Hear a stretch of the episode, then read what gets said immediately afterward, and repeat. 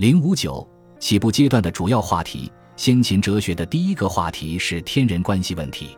哲学家抓住这个问题作为突破口，推倒神学的统治地位，对天做出理性的解说。儒道墨三家都把话题集中到天人关系上，都是要解构那个神学意义上的天，代之以哲学意义上的天，都要把人从神的控制中解放出来，变成一种独立的人格，变成一种理性的存在。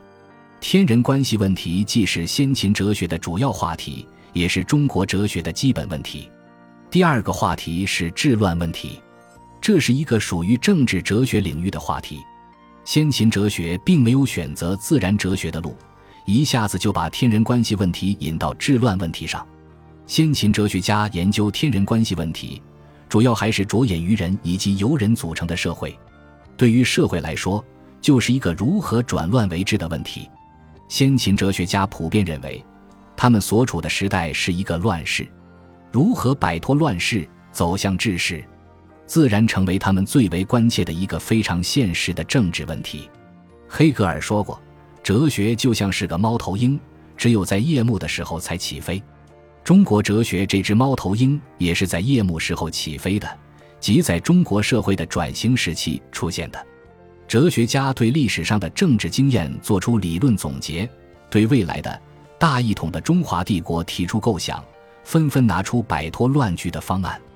道家的方案是无为而治，墨家的方案是上统，孔子的方案是为政以德，孟子的方案是王道仁政，荀子的方案是王霸并用，礼法双行，法家的方案是霸道法治。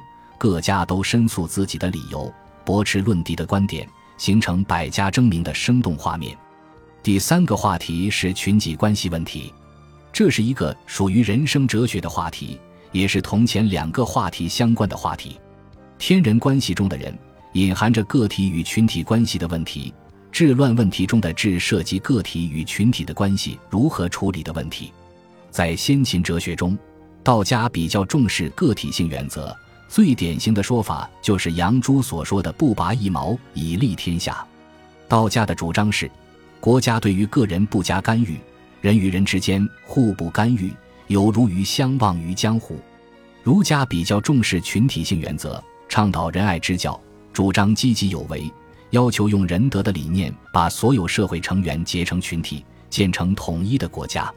当个人利益同群体利益发生冲突的时候，儒家主张个人利益服从群体利益，必须遵循重义轻利的原则。墨家也比较重视群体性原则，但强调个体与群体的兼容性。他们呼吁兼相爱、交相利，要求消除纷争。建立和谐社会，爱是儒墨两家的共识，都把爱看成人与人之间在精神上的普遍联系，主张以此为纽带建构更大规模的社会。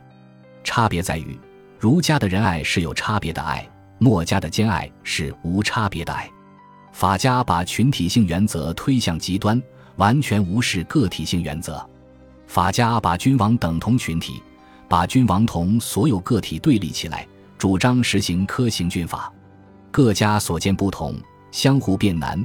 群体关系问题以及由此引申出来的义利关系问题，遂成为百家争鸣的焦点之一。